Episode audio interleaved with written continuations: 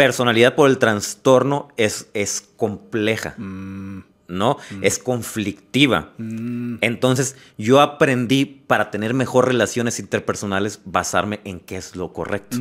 Todos nacemos con una serie de ingredientes desde donde podemos elegir el camino que vamos a ir construyendo.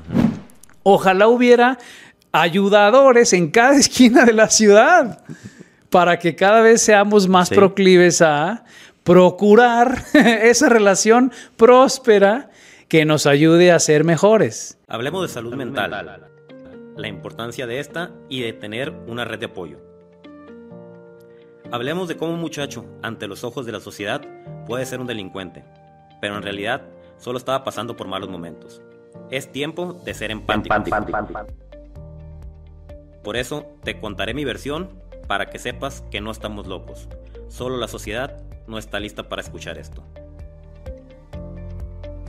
Soy Heriberto Villicaña y esta es la red que necesitabas, porque la red la hacemos todos. Bienvenidos a un nuevo episodio de la red del podcast. Eh, ya saben, como siempre, les pido de favor que nos ayuden a compartir, ayudarnos a que esta red se siga extendiendo. Y hoy tengo el placer de tener aquí a Jaime Mullins, entrenador profesional. ¿Cómo estás, mi Jaime? Bienvenido a la red del podcast. No, hombre, muy complacido de tu invitación. Sé que te está yendo muy bien en este podcast, en este programa, en esta propuesta. Y me siento muy honrado de que me hayas tomado en cuenta, Heriberto. Gracias por invitarme. Para la gente que no te conoce, ¿quién es Jaime Molins? Jaime, bueno, vamos empezando con el apellido que es quizás inusual, ¿no? Molins, que en realidad es más simple de lo que parece, es Molinos, es catalán. Y yo nací en Guadalajara, soy un apasionado de tanto del deporte como del autoconocimiento. Fuiste futbolista, ¿no? Llamarlo así. Algo escuché de que te dedicas al fútbol. Sí, fui futbolista, pero de, esa generación o de, ese, de esa clase de futbolistas que probablemente nos quedamos con ganas de, probar que podíamos este, llegar más lejos. Me quedé, me quedé muy corto, eh, aunque sí tuve mi etapa como profesional, que ya es algo. Eh, me quedé corto y con esa eh, cosquillita de seguir en este mundo del deporte. Ok.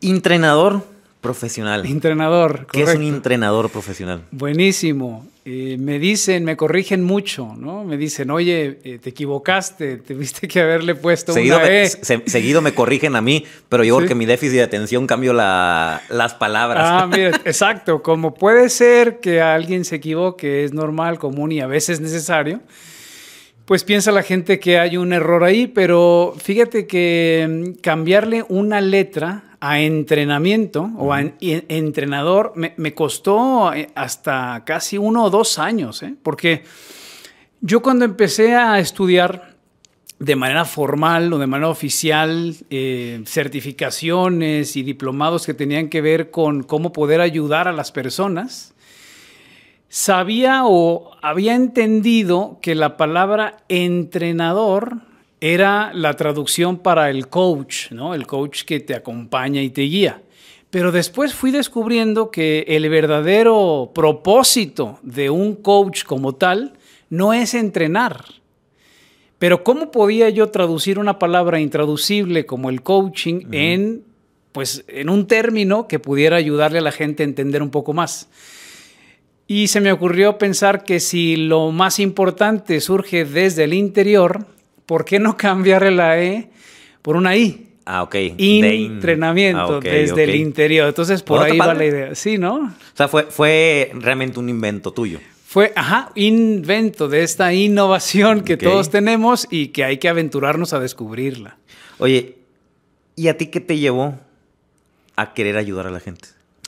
Qué buena pregunta. Yo creo que fue la necesidad personal cuando justamente estaba pasando por momentos difíciles, sobre todo en adolescencia, cuando estamos entre los 14 y 19 años, y yo estaba queriendo destacar o ganarme un lugar en el tema del fútbol. Yo tenía muchas dudas y sobre todo cuestiones relacionadas a la confianza personal, a esa convicción en, mí como eh, seré capaz yo de ganarme un lugar en segunda, primera división y quizás vivir el sueño de ser un seleccionado nacional de mi país. Te comparto y les comparto aquí a tu audiencia que una de las cosas que más me, me taladraban en la cabeza, por más tonto que suene, es que yo decía, oye, yo soy Jaime González, es mi primer apellido. Y fíjate qué Pero que dijiste, González, hay un chingo. No, no, lo voy a usar. Y es que lo interesante, más allá del, nombre como artístico que hay que elegir, ¿no? Eh, el González, yo no veía a tantos jugadores en mi época que se apellidaran así. Y fíjate qué conclusión, ahora lo podemos ver como tan, tan tonta, que yo decía, es que no hay González en el máximo circuito, o sea, no hay un antecedente que diga que yo voy a poder ser profesional. y, me fijaba en cosas como esas, como en mi fecha de nacimiento, en mi ascendente, en mi ascendente astrológico. Dije, yo creo que esas son condiciones por las cuales no voy a lograrlo. Entonces, todo ese rollo mental, toda esa basura interna, es esa cuestión que si no la, la, vomitas, si no la sacas, si no le pones claridad, es tan frenador, es tan limitante. claro que nosotros somos eventualmente quienes nos eh, ponemos el pie para ir avanzando. Yo siento que esa fue una de las muchas razones por las cuales vi como una gran oportunidad llevar nuevas técnicas o comportamientos o ideas justamente para que nuestra sociedad y las personas cercanas a mí pudieran encontrar distintas maneras de dejar de autosabotearse, ¿no? Esa fue una de las eh, cuestiones que hoy en día me hace estar completamente seguro que lo que hacemos, porque te incluyo, es cada vez más necesario. Entonces, la vida te llevó a querer ayudar para que la gente no pase por lo mismo que tú, que tú pasaste. Claro, eh, ¿Tu, infancia cómo fue? Mi infancia fue buena, yo me la pasé muy bien ahora que tengo el criterio y la experiencia como para voltear atrás y unir los puntos, como decía Steve Jobs. Entendí hoy que mis papás hicieron todo lo que, estuvo de su parte. A lo mejor a mí me hubiera gustado una vida distinta, pero caray, a ver, yo tenía, cuando teníamos vacaciones, viajábamos, nos íbamos a la playa, inclusive íbamos muy seguido a Estados Unidos, está bien, íbamos en coche, ¿no? Manejando, pero tenía la suerte de, visitar otro país, tenía la suerte de salir de la ciudad, de tener sustento, comida, educación, eh, íbamos a un club privado a divertirnos. De hecho, yo no tuve niñeras de chico. Mi niñera era siempre jugar tenis, natación, bicicleta. Ahora yo también fui Tenista. Es decir, en, e, en todas las actividades como irnos de día de campo, irnos a los toboganes, irnos al bosque, a la playa. Creo que mi infancia fue muy próspera en cuestiones de recreación y creatividad y no tengo ni una sola queja aunque siempre está la posibilidad de encontrarlas, ¿no? Pero yo me la pasé chidísimo en mis, en mis años de, niño. O sea, en tu adolescencia fue cuando ya vino... Los, Sí, yo, yo, creo que eh, todos dudamos cuando estamos solos, ¿no? Cuando estamos enfrentándonos a nosotros mismos, no tenemos todavía... Eh, quizás esos eh, instrumentos como para generar un, un mayor autoconocimiento. Y cuando estamos chicos y... Estamos aprendiendo. Claro, estamos en estamos ese proceso. nuestra mochila de herramientas en, ese proceso. Exactamente. ¿Y sabes cuál es el problema, Heriberto? Que, que somos muy dados naturalmente a compararnos. A ver, está el lado natural, ¿sabes? Como que de ver qué pasa afuera y dónde entro yo. Para arriba, no para abajo. Exactamente, para arriba, un poco para abajo. Y también es una dinámica que no nos hemos dado cuenta como adultos que lo hacemos inconscientemente, lo hacemos con los niños, ¿no? Los estamos comparando en cuanto a estatura, en cuanto a grados, en cuanto a eh, cuestiones físicas. Y eso no es tan conveniente porque lo que tenemos que hacer es otorgarle espacios a los pequeños o a todos para que confíen en esa singularidad. O sea, estamos viendo ahora atiborrados por la información en redes sociales que tenemos que aspirar a ser diferentes, pero no, no diferentes en cuanto a nosotros mismos, sino diferentes para parecernos a alguien. Sí, claro. Y eso está haciendo muchísimo daño, elevando las tasas de depresión y que nos quita del mapa o, no sabemos ubicarnos justamente dónde estamos, desde dónde partimos y hacia dónde vamos en una autocomparativa. A mí me hizo mucho daño el pensar siempre en cómo podía ser diferente a mí e, en relación a otros. Y en esas etapas en donde realmente estás tú con esa rebeldía, con ese ímpetu y energía. O sea, realmente no estamos viviendo nuestras vidas. Ajá. En donde dices, tengo que encajar, tengo que ser parte de algo. Pertenecer. En donde creo que me puede ir bien ahí hacemos un esfuerzo demasiado grande, pero es un esfuerzo que no tiene un propósito definido. Y estas etapas eh, que nunca se acaban del aprendizaje, creo que le vendría muy bien a cualquier persona ser acompañado por alguien que le ayude a tomar conciencia de cómo es que decidimos que ahí está la clave, ¿no? O sea, hacia dónde nos estamos dirigiendo y cómo para qué, cuál es la ganancia y pérdida que esas acciones nos van a traer. Yo creo que en mi vida personal eso ha sido trascendental. ¿El, entorno familiar contigo cómo era?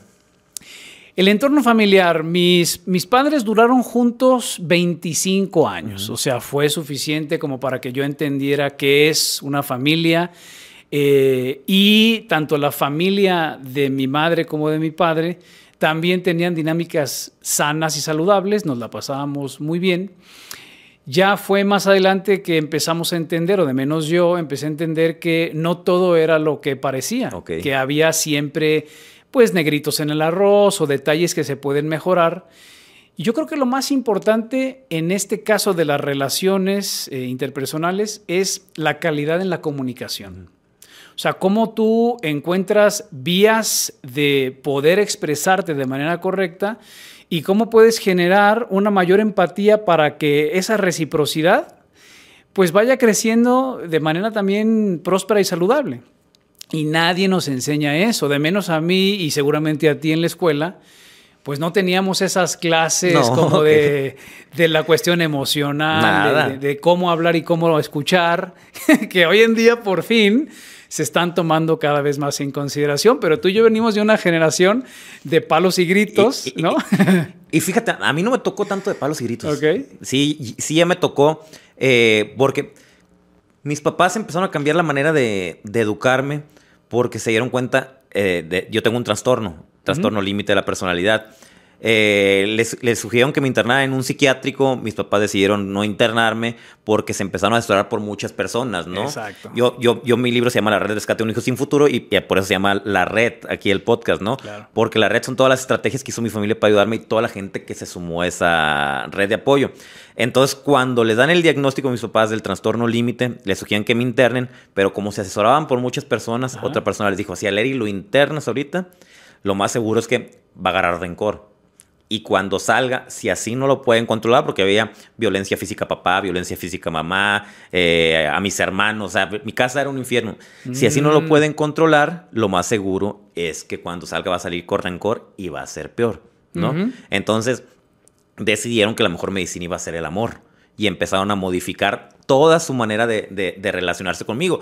Pero te hablo de que de todas maneras no eran una, unos padres de, golpes ni de... Pues la mamá sí son gritonas, ¿no? De que no le haces caso y te pega el grito, pero no eran gritos con insultos ni nada, ¿no? De... Claro. Eric, te dije que recogieras eso, ¿no? Pero no, yo, yo, yo violencia no recuerdo haber recibido nunca en la casa. Chanclazo me reía porque hacían y las cosas tan fuera de control, hacía enojar a mi mamá y mi mamá por su impotencia pues me aventaba la chancla, ¿no? Pero, pero la realidad es que tenía muy mala, mala puntería y yo era muy rápido, ¿no? Ah, además. Entonces no, realmente no me tocó vivir violencia en, en, en mi casa, ¿no? Pero tú estás hablando de, cómo era tu, educación. Imagínate cómo era la de antes, porque a ti te tocó con algo de cambio, ¿no? Antes era todavía más estricto. Claro, que yo realmente tampoco me, puedo jactar de haber tenido una, una familia Disney, si lo podemos llamar así. O sea, no es que todos los días fuera amor, armonía, paz y, color rosa, ¿no? Eh, obviamente, debido a que esta eh, escasa educación emocional eh, reinaba. Yo creo que podemos decirlo, eh, apenas se empezó a considerar en los años 90 del siglo pasado para acá o, es los 2000, ¿no? Entonces sí, O sea, realmente yo cuando era más pequeño sí sufrí, claro, abuso eh, por parte de sobre todo mi papá, que, era más, eh, e-, era más propenso a no poder tener ese control, ¿no? De, esa emocionalidad que según él era correcta. Porque así fue educado. Para corregirnos. Claro, porque era la idea de corregir con base en golpes, pues era como hasta aquí, ¿no? Es, era el límite eh, ulterior y, de ahí ya no... No sé si, si qué religión sea tu familia, pero por ejemplo en, la Biblia dice que hay que educar con vara, ¿no? Exacto, exacto. Y, bueno, la Biblia ya tiene tiempo que fue escrita y esas son tradiciones que hoy en día creo que por la era del conocimiento, la conciencia o de la introspección podemos ser mucho más dados a comprender, a entender, a querer ver eh, qué es lo que realmente nos hace educarnos. y, creo que eso tuvo mucho que ver para que yo fuera entendiendo que hay una diferencia muy grande entre el aprendizaje y la enseñanza, ¿sabes? Entonces, mucho hemos confundido a que educar tiene que ver en gran medida a cómo trabaja el educador para que el otro aprenda. Y lo que ocurre es que necesitamos darle mucho más prioridad a cómo el ser humano aprende, más que cómo se debe enseñar. De hecho, si nos dejamos guiar por la forma de aprender, entonces todo este paradigma de la enseñanza empieza o está empezando a cambiar, sobre todo con propuestas como la no violencia o la no directividad, que cada vez van ganando más campo de acción en, el tema del conocimiento humano. Ok. ¿Qué, si mal no recuerdo y me estuve en lo correcto, ¿no? ¿Estudiaste en la Universidad Panamericana? Yo estudié en la Autónoma. Ah, en la Autónoma. Entonces diste una, conferencia o algo en la Universidad Panamericana hace, relativamente poco. Hace relativamente poco. Ah, entonces a lo mejor por eso me, confundí. ¿Qué estudiaste? Yo soy arquitecto, de profesión, tengo una licenciatura en arquitectura. Después eh, obtuve también, según lo que me dijeron en la escuela de directores técnicos, yo soy director técnico profesional porque tengo una licenciatura bajo ese nombre. Es una licenciatura que me tomó dos años y a partir de ahí me encaminé a ir conociendo todo el mundo del interior de la persona. Em, la arquitectura a mí me dio unas bases y estructuras hermosas. Yo creo que es una de las mejores cosas que me ha pasado.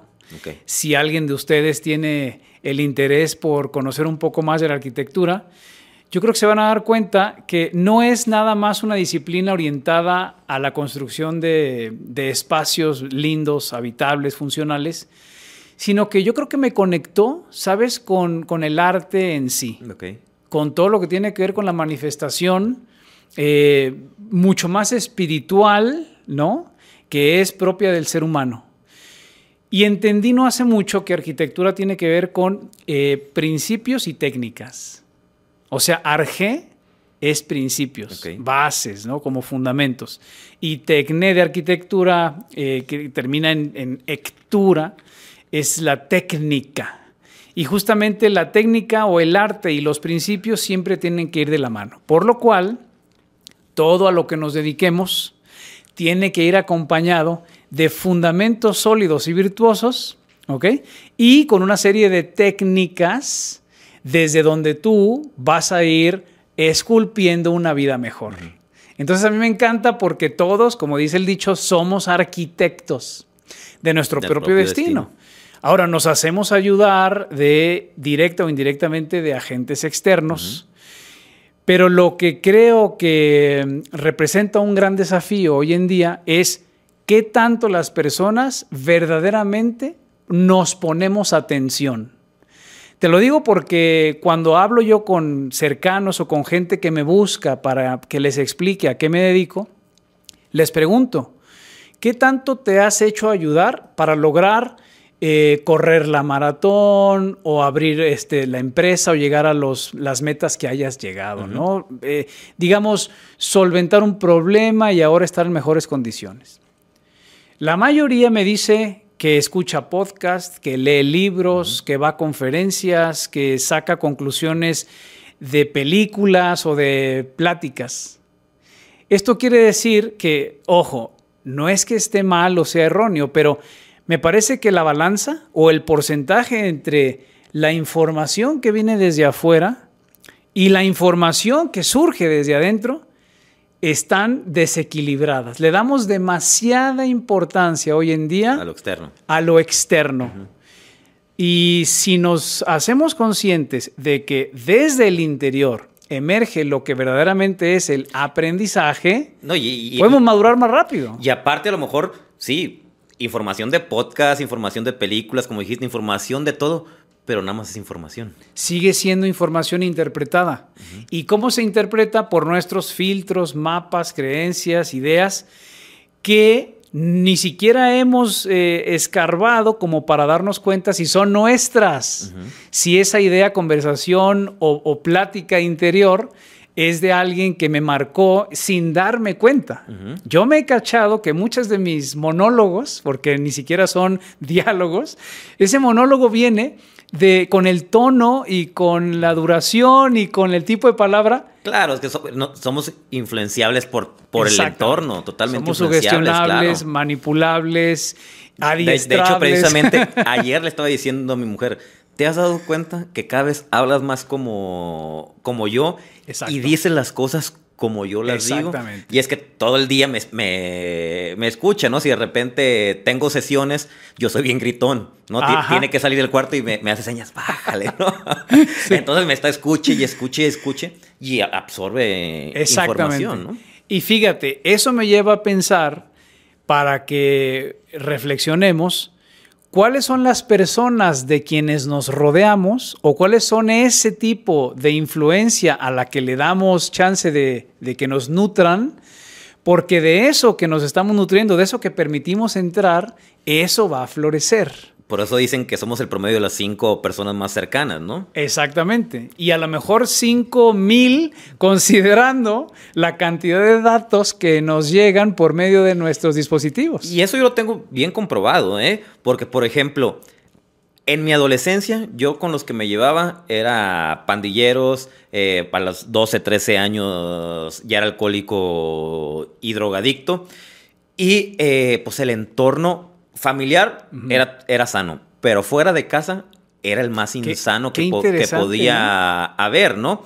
Entonces, muy sabiamente mis señores padres en este estar investigando y, pedir eh, consejos de cómo hacerles con, mi, con mi caso, eh, mis papás siempre pues me, decían de mis amistades que no me convenían, pero uno, la de verdad, a esa edad, escuchas a tu papá, te entra por aquí, te sale por acá, y entre más la contra le puedas dar, mejor te sientes, ¿no? Entonces, entro a la prepa y mis papás empiezan a ver que empiezo a salir con un grupo de, de, de personas los cuales eran ya de mi escuela, eran más bohemios, se echan su cervecita, pero todo, tranquilo. Cuando pido los testimonios para mi libro, en los testimonios que me mandan mis papás, me doy cuenta de que ellos me cambiaron las amistades. Yo empiezo a salir con este mm. grupito de, amigos y mis papás empezaron a hablar con ellos y les decían, mm. oigan, vayan más a la casa, inviten más al, al Eri para que se aleje de esas amistades que no le, le convienen. Si el Eri quiere tomar en la casa, váyanse, pero que tomen la casa, que no anden en la calle. Entonces, mis papás sabían dónde, dónde empezaba la fiesta, dónde la seguía, dónde la, terminaba. Estaban súper al pendiente. Entonces, me di cuenta que me cambiaron las amistades. Y las amistades con las que me llevaba antes, ahorita están huyendo la justicia, muertos o en el bote. Fíjate, y yo creo que entonces ahí lo bueno o lo que tú descubriste es que la influencia de un amor genuino y verdadero, que era la de tus padres, tomó acción dándose cuenta de que eso ocurre, que lo que tienes cerca es de lo que vas a, de lo que vas a, mamar, ¿no? Eventualmente.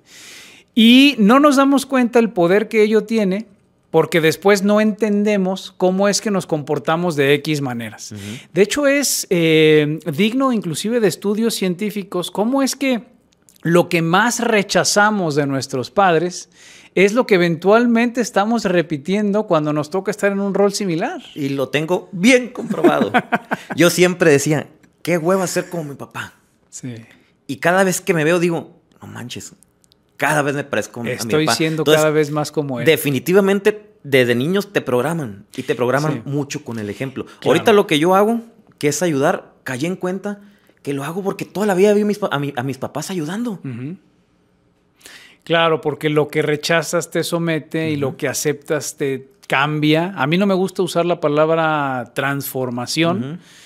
Porque esencialmente tenemos ciertos principios inmutables, ¿no? Pero creo que, creo que es de, de Carl Jung, ¿no? Esta idea de si tú eh, abrazas una idea y la haces propia de ti, de, de lo que tú eres, puedes darle la vuelta. Poniendo luz a algo es que eso puede ser distinto. Pero entre más resistes, como dice, re- lo que más resistes persiste. persiste. Sí, y, y así Y te es puedo eso. hablar de un chingo de, de ejemplos, ¿no? Sí.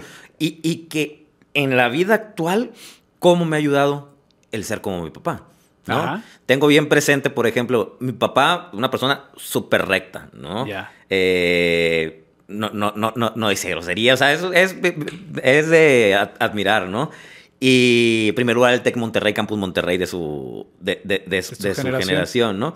Entonces, me acuerdo, tengo bien presente que en una ocasión me dieron un cambio mal. Yo estaba chamaco, ¿no? En, en- en la tienda. Y llegué, llegué presumiendo, ¿no? De, eh, me dieron cambio mal. Y me dice, ¿me pasa? ¿Sabes qué? Vamos a entregarlo Ajá. porque no es, no es correcto que te quedes O sea, con te el- dieron más con el- dinero del con el cambio, sí. Exacto. Me lleva a la, a la tienda, regre- regresamos el, el cambio y, y muchas cosas de ese, de ese tipo vi en, en casa, ¿no? Entonces, eh, recuerdo que un, un día llego a un local que renté para poner mi negocio y tenía Diablito. Mm, En el momento que supe que tenía Diablito, yo ya no estaba a gusto. Y dije, Ajá. lo voy a quitar. claro. Lo quito del diablito. Para la gente que nos está escuchando y viendo, el diablito es, y son de otros lados, es un truco que le pones al, a- dispositivo. a- a- a la luz para que te llegue menos, ¿no? Sí. Se Una trampa. Se lo quité, ¿no? El caso es que al, al mes hacen eh, un recorrido los de la comisión buscando diablitos. A varios de los negocios de enseguida los multaron y a mí no, gracias a, al- a la persona que renegaba que era mi papá, que que, que hueva decía yo ser como él, ¿no? Exactamente. A ese criterio. Que tu padre comprobó que era lo que más le daba paz, ¿no? O, o- o no sé si paz, pero que sintonizaba con lo que era correcto y que quería darte esa, pues esa parte de que le sirvió a él, ¿no? Y, y precisamente yo así rijo mi vida.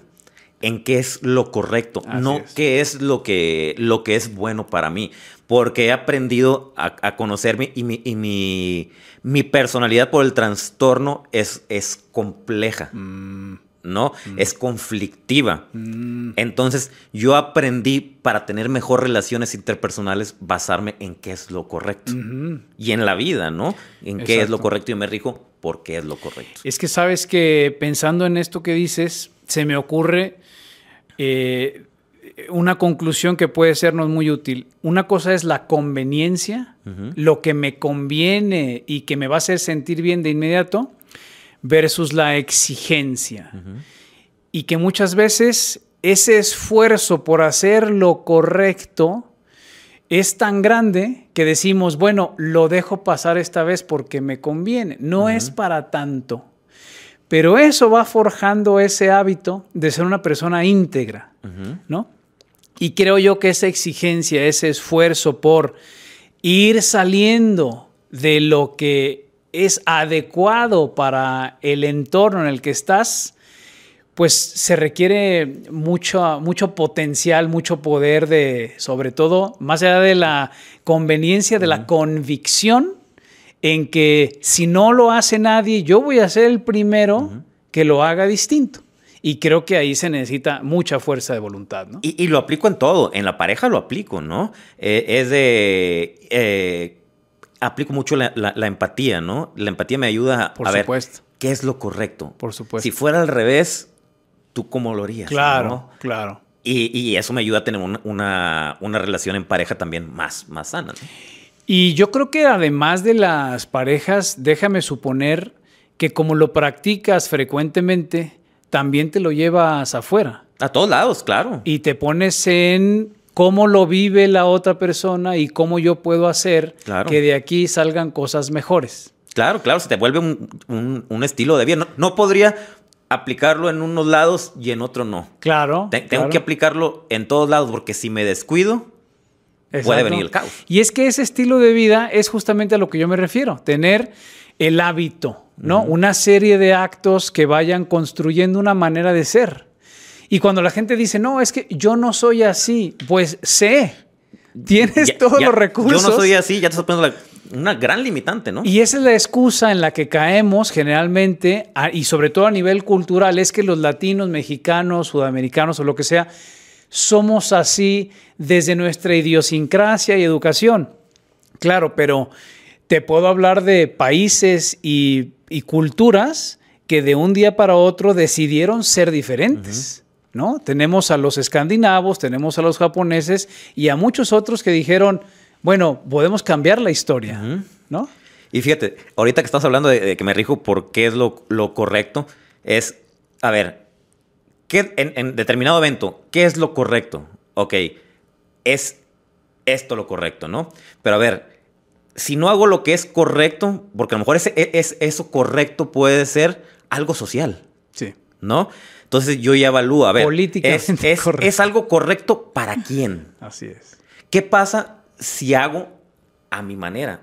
Si lo hago a mi gusto, si, vivo mi vida y no lo demás. Entonces en algunas cosas he aprendido a no hacer lo que es políticamente correcto, ¿no? Porque yo estoy buscando mi felicidad, no la validación de la, de la sociedad. Por ejemplo, un, ejemplo en específico. Soy contador público de la Universidad Panamericana. Ajá. Trabajé en una de las mejores firmas a nivel internacional y renuncié para poner un puesto de tacos en vía pública. Todo el mundo me criticó. ¿Cómo era posible que un egresado de la Universidad Panamericana, eh, trabajando en una de las mejores firmas, renunciara a poner un puesto de tacos en vía pública? Ajá. Es mi vida, yo decía. Claro. Si a ustedes les duele, pues trabajenlo ustedes. Claro. Yo estoy buscando mi felicidad, mi, mi, salud mental. Claro. El, la carrera no me gustó y el despacho Tampoco. ¿No? Entonces, a veces me rijo ok, podría, a lo mejor lo correcto sería, sí, si estudié contabilidad, se gastó quién sabe cuánto mi papá, pues dedicarme a algo que tenga que ver con eso, pero eso no me hace feliz. Exactamente. ahí me rijo ya no por lo que es correcto para la sociedad, sino lo que es correcto para mi vida. Y así te puedo hablar de que adopté a, mi, a mi primer hijo. Cuando todo el mundo me dijo, hey, cuando tengas un hijo de sangre, vas a ver que no es lo mismo. Tuve mi hijo de sangre y no cambió absolutamente nada, ¿no? Mm. Entonces, eh, no me casé cuando socialmente y lo que me inculcaron en casa era, era casarte, ¿no? Me fui a vivir con mi mujer a los tres días de conocerla, cuando a lo mejor no es lo correcto, ¿no? Pero pues yo estaba buscando mi felicidad, no la aprobación de las demás. Y no, dañas, no dañaba a nadie de manera directa ¿no? Si se dañaban era por sus creencias, pero ya es problema de ellos. ¿no? definitivo, creo que hablas de, una comparativa muy interesante.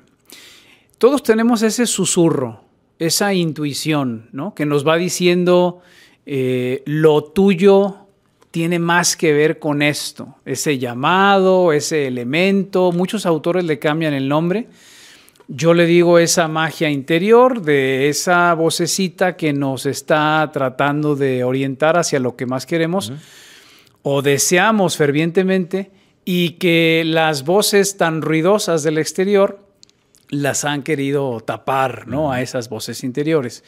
Pocos tienen esa gallardía para dar el paso que lo saque de esa conveniencia o de esa convivencia.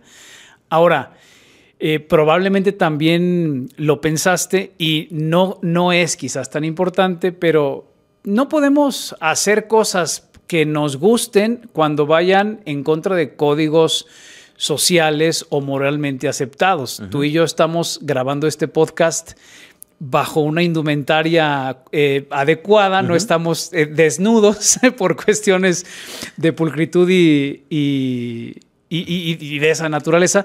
Pero a lo que voy es... Digo, pero a lo mejor en determinado momento podría hacerlo sin camisa. Ahorita no, porque no estoy en condiciones, pero me voy a esforzar por volver a agarrar el físico de, antes, sí, lo podría hacer. No, por supuesto. A lo que voy es que eh, si, si tú vas a un evento en donde se te solicita una cuestión de etiqueta... Sí, tienes que aprender a, a, ¿cómo se dice? A comportarte también dependiendo de, los lugares sin dejar de ser tú. Respetando las normas por el bien común. Sí, claro. Aunque tu singularidad quede intacta. Eh, claro, totalmente. Porque no es una, o sea, una cuestión es tener esta rebeldía con o sin causa. Claro, claro. ¿Cuál es la causa que te hace a ti proponer algo distinto? Bueno, tiene que tener un fundamento eh, interesante y unas consecuencias alineadas con eso. No es nada más destruir por destruir, ¿no? Y claro, y por ejemplo, antes era una persona que no le gustaban las reglas. Y sigues, y, no me gusta la autoridad, ¿no? Pero he aprendido a que es necesaria la, La, autoridad y que tengo que hacer caso a la autoridad. Exacto. Y, y, de haber sido por un tiempo el que se pasaba los semáforos, el que no respetaba a papá, el que no respetaba a mamá, ahorita no me paso semáforos, ahorita manejo la velocidad que es. Claro. Todo lo trato de hacer de la manera que es correcta. Ahora, con tu experiencia, eh, estás hablando de algo que nos ocurre a la mayoría de los seres humanos. Queremos romper esos estándares o los parámetros. ¿A qué se deberá entonces? ¿Es este ánimo por querer distinguirnos, ser vistos y que podamos eh, comprender nuestra autenticidad y no nos gusta quedarnos encerrados? ¿O a qué se debe que tengamos esta, este ímpetu por querer destruir inconscientemente lo que se construyó previo a nosotros? ¿Tú qué dices? O sea, en mis tiempos de, de, rebeldía era porque no era feliz. Estaba lleno de vacíos. O sea, ¿ese sería el origen? Tenía todo. Una insatisfacción. Una insatisfacción. Muy grande. Tenía todo excelentes padres, excelentes hermanos, estudiando las mejores escuelas, nivel económico. Tu entorno era, era perfecto, casi. Pero había pedos míos, químicos en mi, en, mi cabeza. Tu proceso que interno. Me, que, me hacía, a pesar de que tenía aparentemente todo, ser infeliz. Me la pasaba molesto con, con, la vida. Con este trastorno fluctúa el trastorno límite de personalidad, el estado de ánimo. De repente estás eufórico, viene la caída, depresión, ansiedad, euforia, depresión, ansiedad. Por eso atenté varias veces contra mi vida. ¿No? Y la gente podría decir, oye, ¿cómo es posible que teniendo todo hayas atentado contra tu vida? Sí. Hay compruebas que la felicidad no está en el exterior. Mientras uno no esté bien, no, no te va a llenar lo demás. No va a ser feliz. Exacto, y quizás suene muy tonto esto, pero vamos a cambiarle el sentido de la canción de Luis Miguel, Tengo todo excepto a ti, cuando el ti probablemente era esa personita dentro que estaba buscando la felicidad y puedes tener todo excepto a uno mismo, a esa persona o esa personalidad o esa esencia o esa chispa divina que nos pasamos buscando afuera, cuando en realidad tenemos la posibilidad de autoconocernos y de manejar ya sea cuestiones neuronales, cuestiones de cualquier índole, para que seamos responsables de resolverlo. causando la menor cantidad de daño externo. Por eso creo que tenemos que ser muy dueños de nuestras acciones, de nuestros pensamientos, de nuestros caracteres, pero no se puede si no damos ese salto hacia el interior. Ese clavado interno. Totalmente. Y si no nos dejamos ayudar, porque cuánta gente está pasando por malas rachas y les dicen, pide ayuda.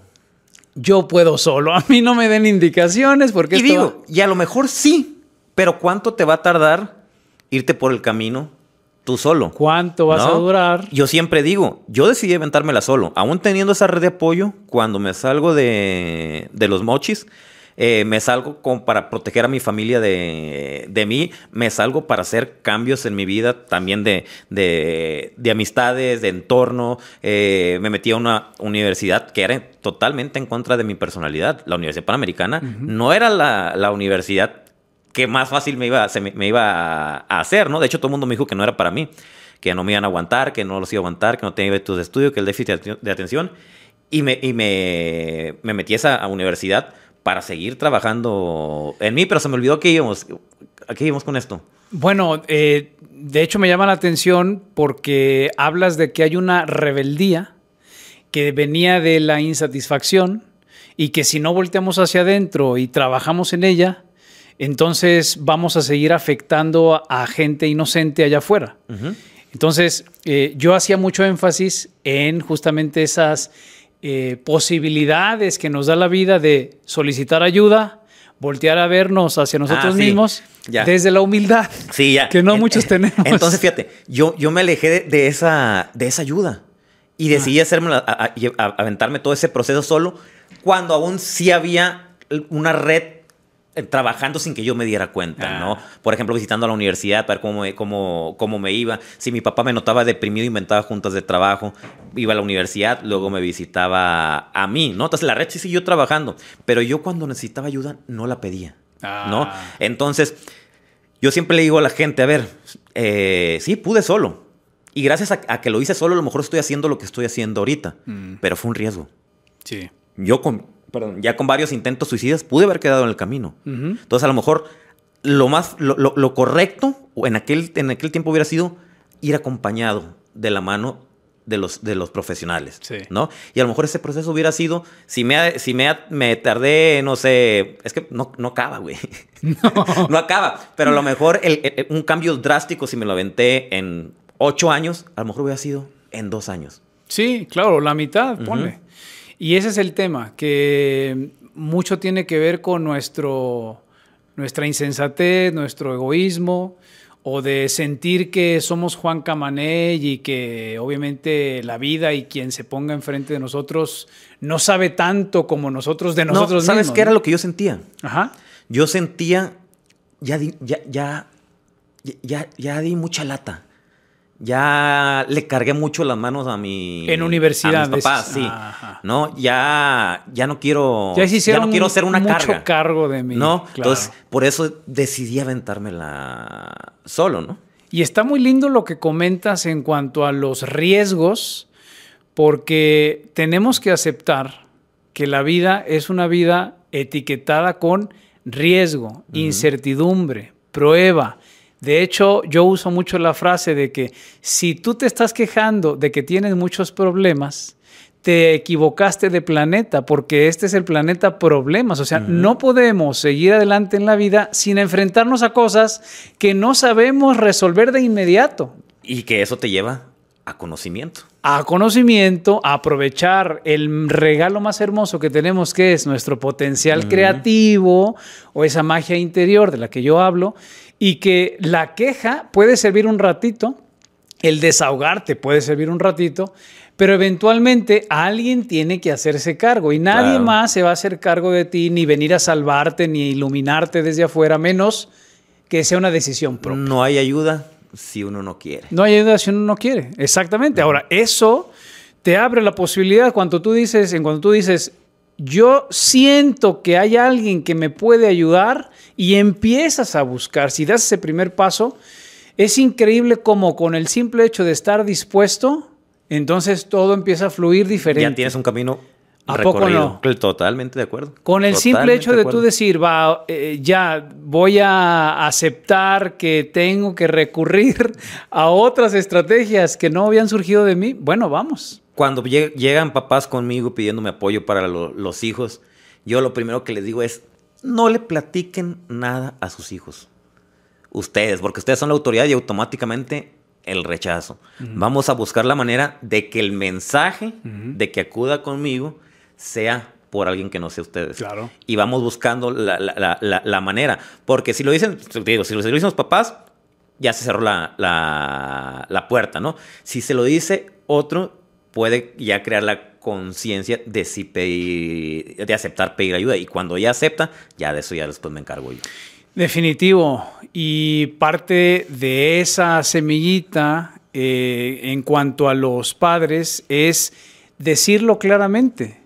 Y a todas las personas que tienen papás, como en nuestro caso tuvimos nuestro nido, creo que es bien lindo cuando hay transparencia, cuando hay honestidad, cuando sabemos que nuestra naturaleza es así y que el papá te diga, lo que yo te comente lo vas a rechazar es porque yo fui así con mi padre y mi padre fue así con el suyo. Si, si solicitas, si crees que tú solicitarías algún tipo de empujón y crees que yo no puedo ser el que te ayude, Simplemente puedo darte las instrucciones, la guía o algún tipo de soporte para que lo busques donde creas que es conveniente, pero no te lo quedes, no trates de resolverlo solo porque somos una comunidad, una red que gracias a eso podemos salir adelante. Exactamente. Y ahí está la clave. Y ahorita, en específico, ¿qué es lo que haces? ¿Qué es lo que te dedicas? Yo entendí después de muchos eh, pasos en falso que cuando estoy pretendiendo enseñar, ayudar o guiar a alguien, no estoy siendo respetuoso con la posibilidad de que la persona aprenda por ella misma. Para mí hace ocho años llegó una filosofía que me encantó, que es la filosofía de la no directividad o un acompañamiento libre de transferencias. ¿Qué, es, esto? Ah. Eso quiere decir que el ser humano, eh, desde su cualidad natural por empatizar, por, por estas neuronas espejo, por mimetizarse, quiere sentirse contento de ayudar, pero desde las experiencias propias. Yo siento que te puedo ayudar porque yo ya viví algo similar, ya entendí cómo funciona X o Y y te quiero dar la pastilla, el medicamento, el consejo o lo que creo que te puede venir bien. Eso no está mal, sin embargo, me di cuenta que hay otra forma en cómo podemos hacer que esa bellota se convierta en un roble porque tiene el potencial, cuando nosotros le damos oportunidad a esa persona a que aproveche sus cualidades intrínsecas. ¿Qué es esto? Todos nacemos con una serie de ingredientes desde donde podemos elegir el camino que vamos a ir construyendo. Es como si tuviéramos una casa dentro de nosotros o un espacio en donde nosotros somos quienes lo decoramos, quienes cambiamos el tapiz, muebles, etc. Qué incómodo es que tú llegues y le digas a alguien, mira, esta es mi casa por fuera, y que la persona se pase hasta tu baño y te diga, oye, esos pelos que dejaste en la regadera, yo creo que los puedes solucionar con bla, bla, bla. Eso sería sumamente incómodo. No dejamos entrar a cualquiera y menos a nuestras zonas más íntimas. Si la persona no te, no te da el permiso, no tenemos por qué meternos a donde no debemos. Lo que requerimos es hacer que él elija ayudarse. O sea, le ayudamos a que se ayude porque cuenta con los recursos, herramientas, instrumentos y cualidades desde donde cuando nosotros resolvemos nuestros problemas por nosotros mismos, aumentan dos factores o dos variables que son la clave de la felicidad. Uno es la autonomía y el otro es la autoestima. La autonomía que es lo mismo que la independencia y la autonomía, digo, y la autoestima. autoestima que es lo mismo que la convicción, la seguridad o la confianza que nosotros tenemos en tomar X o Y decisiones. Mientras sigamos dependientes a lo que al principio comentábamos, de darle relevancia a la información que viene desde afuera, yo estoy inhibiendo o estoy coartando eso que no se puede conseguir por eh, Alibaba, Amazon ni, ni Mercado Libre, porque no puedes conseguir autoconfianza desde afuera no puedes conseguir ni comprar, eh, así como el invertir en Bitcoin, no puedes invertir en autonomía hacia afuera. Solamente tienes que ir en ese autorreconocimiento, dándote cuenta cómo en la experiencia, enfrentándote a tus problemas, a tus demonios, a tus miedos, a tus temores, ir creciendo y en consecuencia viendo que tú pudiste solo. Claro que ese solo puede ser que al solicitar ayuda de alguien que te hizo verte a ti mismo, no estás del todo solo. Pero ese tema en particular lo lograste tú eh, generar y resolver por ti mismo. Eso tiene que ver con deja de transferirle constantemente a la otra persona tu conocimiento. Deja que él pueda engendrar o dar a luz nuevo conocimiento propio. Y es la única manera de aprender, la que surge desde adentro. Y esa es la que justamente nos va guiando hacia mejores condiciones eh, de adentro hacia afuera y en consecuencia hacia todos, ¿no? Y que lo que platicábamos en el, en el chat era que yo, que yo te decía, es que yo no puedo hacer tal cual eso porque la gente que acude a mí claro. acude en un estado que no es el, el, óptimo. Por lo general, llega con una depresión muy fuerte, llega con, con, urgencia. una ideación suicida. Entonces, lo que yo busco es, en el tiempo más rápido posible, eh, sacarlo de ese estado. Y al principio me, costaba mucho trabajo porque decías que sí, supuestamente no podemos dar la, opinión, no podemos aconsejar. Y decía, es que la gente está acudiendo conmigo por lo que viví. Sí. Y, quiere, se identifica. Y quiere, quiere respuestas, ¿no? Quiere, quiere está desesperado y quiere salir de, ese estado en el, que, en el que está. Y al principio me, me creaba mucho conflicto hasta que dije, a ver, voy a buscar mi manera de ayudar. Así es. ¿No? Y empecé, yo sí, a ver, lo primero que tengo que hacer, le digo, es que tú estés estable para que te puedas aventar ese clavado interno y puedas hacer esos cambios internos, porque tu vida está como está por, por, por tus decisiones y, por, por, causas eh, internas, sí. ¿No? Entonces, lo que yo hago es, primero es estabilizarte. Ve con un, un psiquiatra también para ver si hay algo de, de, fondo y a lo mejor sí, te va a dar una pastillita que a lo mejor te va a ayudar, no te va a curar, pero te va a estabilizar para que tú puedas hacer tu trabajo, tu tarea y puedas hacer eso, esos cambios. Estoy, o sea, coincido completamente contigo. Por eso mismo, la cuestión de la no directividad no es la solución óptima, ni la única, ni la mejor para todos y en todas las circunstancias. No. Obviamente hay etapas, momentos y situaciones en donde, donde las personas están requiriendo un, eh, una forma de procesar distinta a otras. No es lo mismo tomarte una pastilla en este momento para que solucione algo inmediato en cuestión digestiva. que cambiar tus hábitos alimenticios a la larga. Claro. ¿Cierto? Eh, en, en, todos que los lo vas a tener que hacer. Que lo vas a tener que hacer. Entonces, digamos que es el complemento. Por eso, cuando alguien dice, oye, entonces tú estás en contra del entrenamiento. No, no, no. Lo que pasa es que hay un estilo, un paradigma de ayuda que es el habitual, que es el entrenador, yo vengo a complementar. O sea, este es el principal, yo vengo a complementar con un trabajo diferente. Y, luego a lo mejor a ti y a mí nos tiran los psicólogos, los, psiquiatras, ¿no? Sí. y no, es lo que digo, es complementar. Ahorita yo, yo viste que dije, los canalizo con los profesionales de, la, de la salud mental. Entonces, también cada persona que busque qué es lo que le, le sirve, qué es lo que le, le ayuda y agarrarse y crear tu red de, de apoyo, ¿no? Mientras vayas descubriendo que eso a la corta, mediana y larga te va dando más estabilidad, seguridad y autonomía. En eso se resume todo. Hay gente que se agarra de la religión, de la espiritualidad, de sus rituales místicos. Yo soy, pues adelante. Yo, ¿no? Yo, no soy creyente, pero yo siempre le digo a la gente, creen algo, en lo que te tu chingada. Entonces sí eres, pero crees en eso. creen, ah, creo en eso, sí. Ah, ahí sí, ¿no? Claro. porque le digo, a veces, para mí, por ejemplo, el, poder de la oración claro. es, ok, estoy, estoy, estoy platicando con Dios, me estoy desahogando. Ajá. Y eso es lo que te te, hace sentir mejor desde mi creencia, ¿no? Entonces, yo que le, que la gente es, creen algo.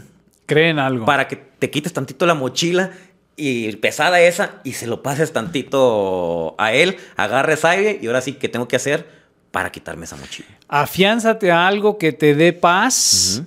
Y creo que también esto puede dar para mucho porque el tema de creer, muchas veces creemos cosas que nos dañan. Claro y nos aferramos a ideas que nos tienen donde nos tienen. Por eso es importante cuestionar nuestras creencias. Exactamente. Y cuestionar nuestras creencias desde las que nos inculcaron nuestros padres. Y ir redefiniendo las creencias. Así como un equipo de fútbol en donde no está dando resultado el planteamiento original.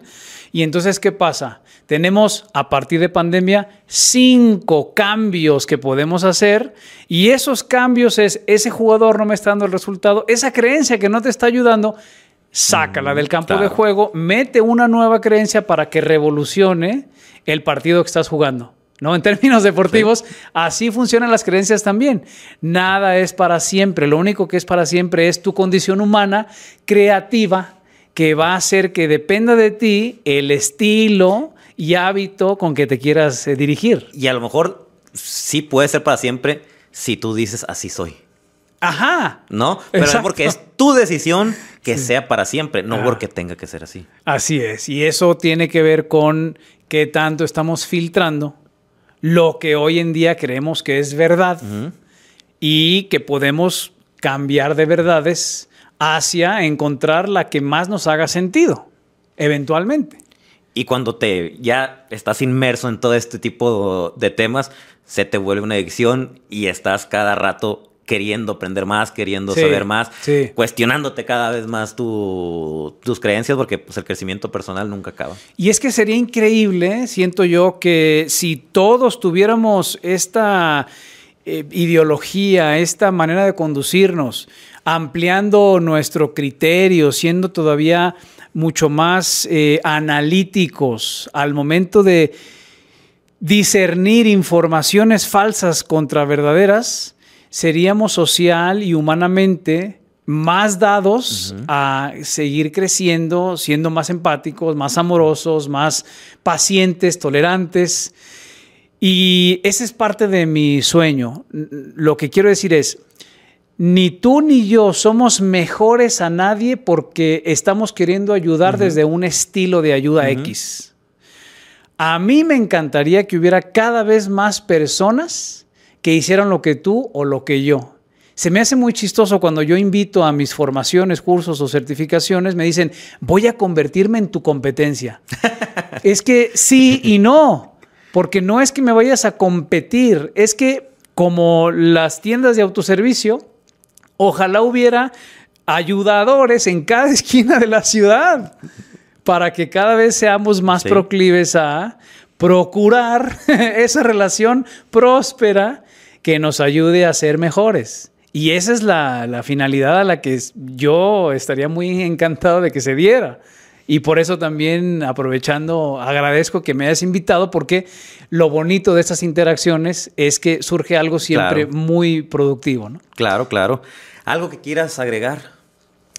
Pues yo creo que eso, además de agradecerte por la invitación, decirle a toda tu audiencia que ese miedo que nos causa el adentrarnos en zonas desconocidas, cuando entras en esa zona desconocida, te das, cuenta, que, es más el miedo. No era para tanto, no era para tanto, es, así. Jaime Molins, ¿cómo, te pueden eh, seguir en redes sociales? Así, Molins, Jaime Molins o entrenamiento. Y fíjense cómo in de Molins, e in de entrenamiento eh, pues van de la mano. Entonces, en cualquiera de ellas estoy. En cualquier red social de las más populares, ahí me encuentro. Muchísimas gracias. Y amigos, ayúdenos, como siempre les digo, a compartir, a suscribirse, a darle like. Déjenos sus comentarios, qué le pareció el, episodio. Eh, esto nos ayuda a que el algoritmo nos favorezca y nos vemos en el siguiente episodio de La Red del Podcast con su servidor Heriberto Villicaña. Esto fue La Red del Podcast con su servidor Heriberto Villicaña. Tu historia aún no está escrita y el único que puede cambiarla eres tú mismo. Así que, ¿estás listo?